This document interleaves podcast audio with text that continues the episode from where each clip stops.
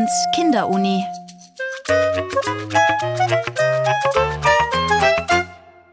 Es folgt die Wiederholung einer Sendung vom November 2020.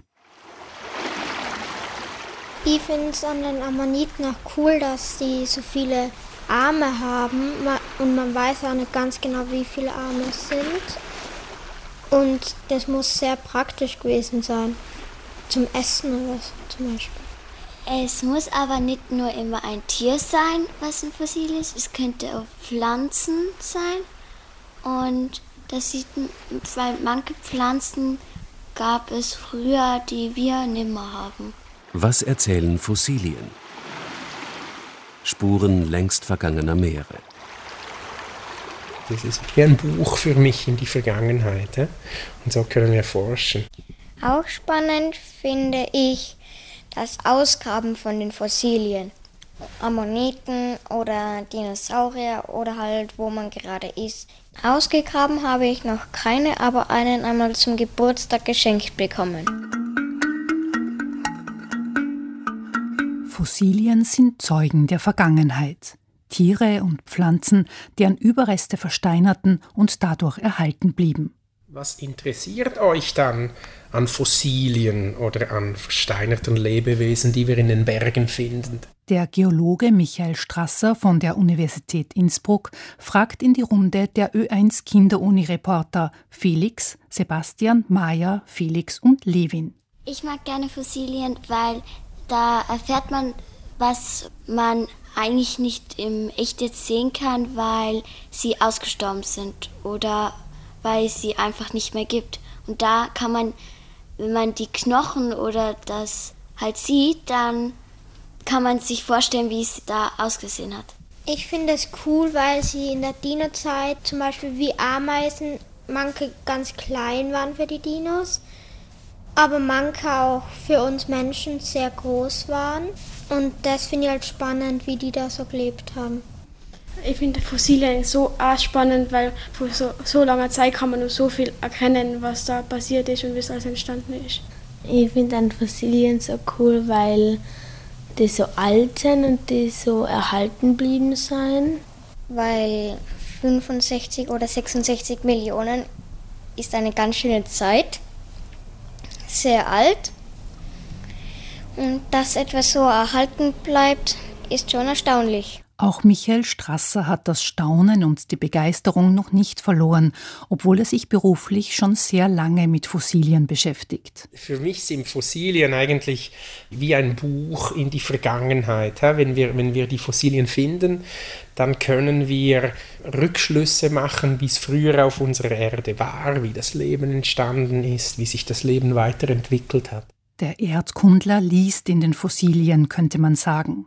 Die Buchstaben müssen freilich erst entziffert werden. Ein Fossil ist ein versteinertes Tier, was vor vielen Millionen Jahren gelebt hat und dann tot geworden ist. Dann ist es halt hingefallen, dann ist dann mehrere Schlammschichten drüber gekommen und die Bakterien haben Haut und so aufgefressen und dann sind das versteinerte Knochen geworden und das sind dann Fossilien. Dann wird es entweder von einem Wind freigraben oder von einem Steinschlag oder so, oder man brüllt es aus. Es gibt auch Pflanzenfossilien. Die Kinder interessieren sich in diesem Gespräch aber mehr für die Tierfossilien. Mich fasziniert vor allem an den Versteinerungen, dass die, nicht ein, dass die Knochen nicht einfach wie das Fleisch oder das Fell oder je nachdem, wo die Dinos halt gelebt haben und was sie an, am Körper trugen, warum dann die Knochen einfach nicht auch von den Bakterien abgebaut wurden. Die Weichteile toter Tiere verwiesen und sind nicht mehr erhalten. Aber auch die harten Teile wie Schalen und Knochen sind nur teilweise erhalten, nämlich dann, wenn sie sehr rasch nach dem Tod des Tieres bedeckt wurden. Wenn der einfach so liegen bleibt, dann kommen die Bakterien und, und es hat Sauerstoff in der Luft und mit Sauerstoff können die Knochen und die Weichteile verwesen. Aber wenn eine Schlammschicht draufkommt und das zugedeckt ist und vielleicht dann in dieser Schlammschicht hat es vielleicht noch äh, wenig Sauerstoff, es gibt manchmal im, im Meer oder Lagunen, dass es da fast keinen Sauerstoff mehr gibt am Meeresboden. Und wenn kein Sauerstoff mehr da ist, dann findet die Verwesung nicht mehr statt. Eine Lagune, wie sie sich einst im Gebiet des heutigen Tirol erstreckte, ist heute eine Fundgrube für Fossilien. Und deshalb findet man zum Beispiel hier in Tirol in den Seefelder Schichten, wenn man so Richtung Seefeld geht und da in die Berge geht, da gibt es manchmal fast ganz schwarze Gesteine. Und die sind entstanden in einem Meer, in einer Bucht oder so in einer Lagune, wo eben fast kein Sauerstoff dazugekommen ist. Und wenn jetzt da so ein Ammonit da reinschwimmt oder ein Fisch da reinschwimmt in diese Lagune und stirbt, dann fällt er an den Boden und da gibt es keinen Sauerstoff mehr und da findet dann diese Verwesung nicht statt.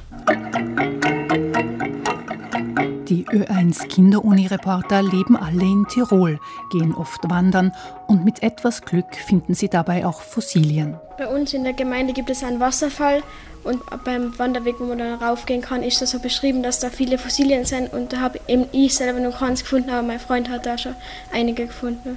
Und deswegen gehe ich da immer wieder und schaue mal, ob ich irgendwann was finde.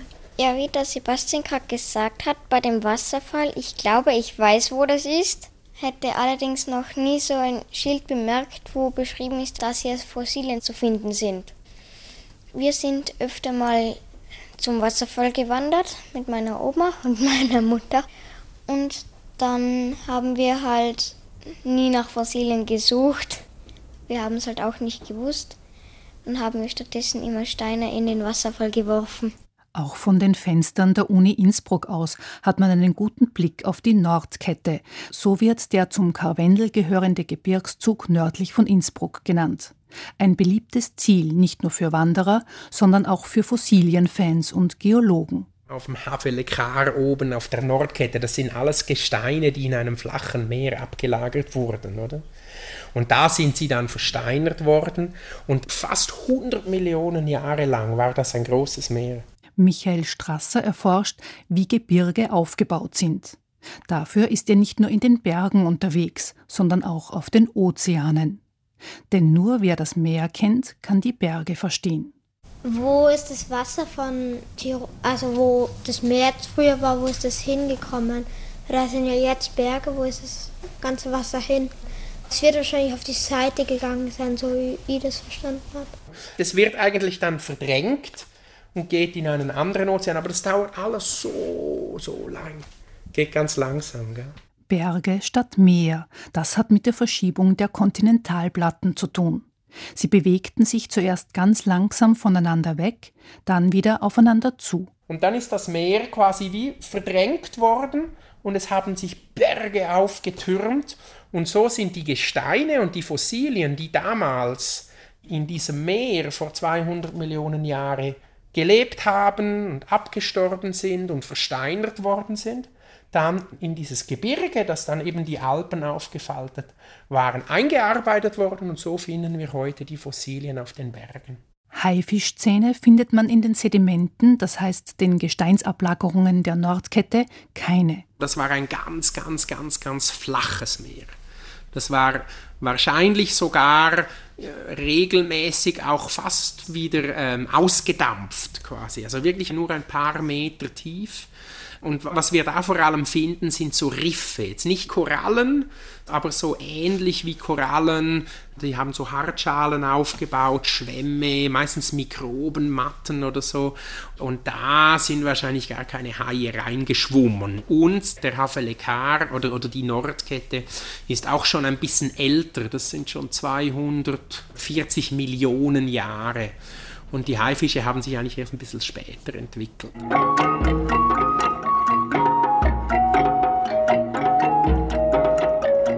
Häufigsten entdeckt man Ammoniten. Sie existierten über einen sehr langen Zeitraum, über 350 Millionen Jahre und in einer großen Artenvielfalt. Wie groß war der größte Ammonit, den was man gefunden hat?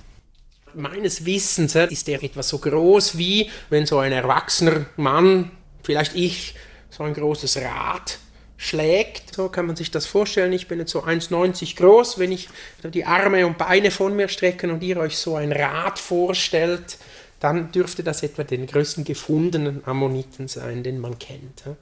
Ammoniten mag ich, weil sie aussehen wie Schnecken und Ich liebe Schnecken, weil ich finde, dass die Häuser so wunderschön ausschauen.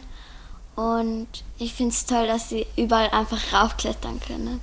Sehen sie nur aus wie Schnecken oder sind sie verwandt mit den Schnecken? Wisst ihr das?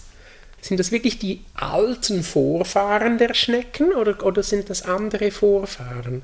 Oder denkt ihr wirklich, dass aus Ammoniten die heutigen Schnecken entstanden sind? Also, ich weiß es nicht, aber ich finde schon, dass sie verwandt sind.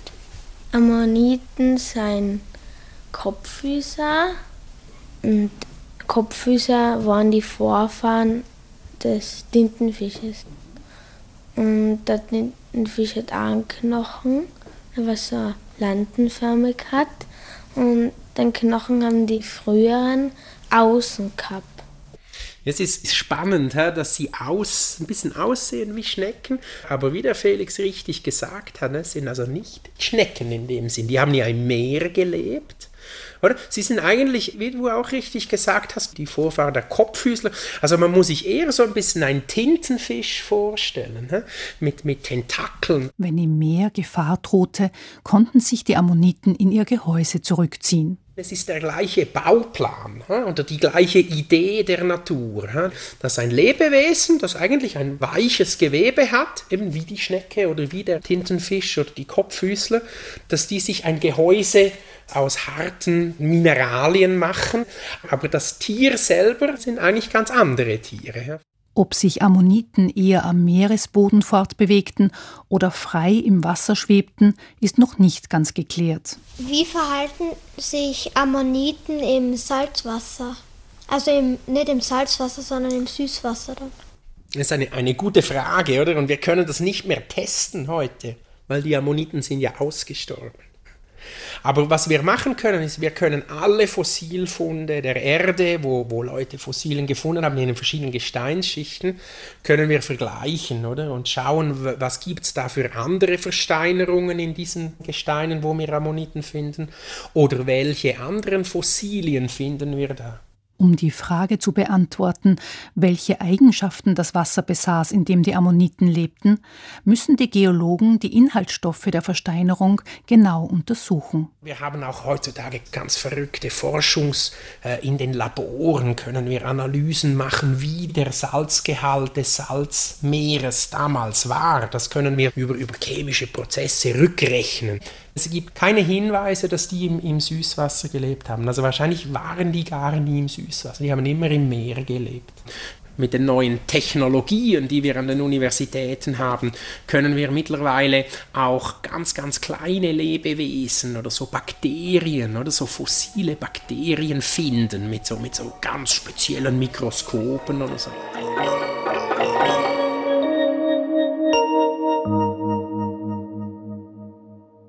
Weiß man eigentlich schon alle Arten, die was damals gelebt haben, hat man da von jeder schon Fossilien gefunden oder also man kennt natürlich schon sehr, sehr, sehr, sehr viel und wenn man was Neues findet, dann kann man es meistens irgendwie zuordnen und sagen, ja, das ist sehr ähnlich oder verwandt.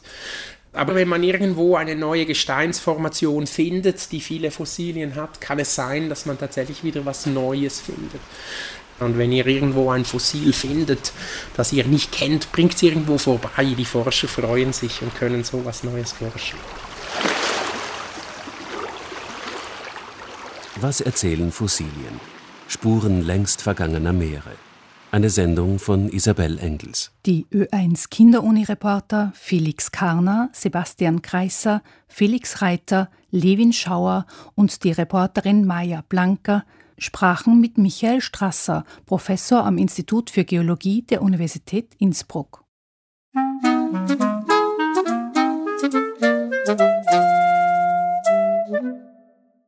Das war die Wiederholung einer Sendung vom November 2020. Ihr könnt sie sieben Tage lang im Internet nachhören unter oe1.orf.at. Und ihr könnt die Ö1 Kinderuni als Podcast abonnieren.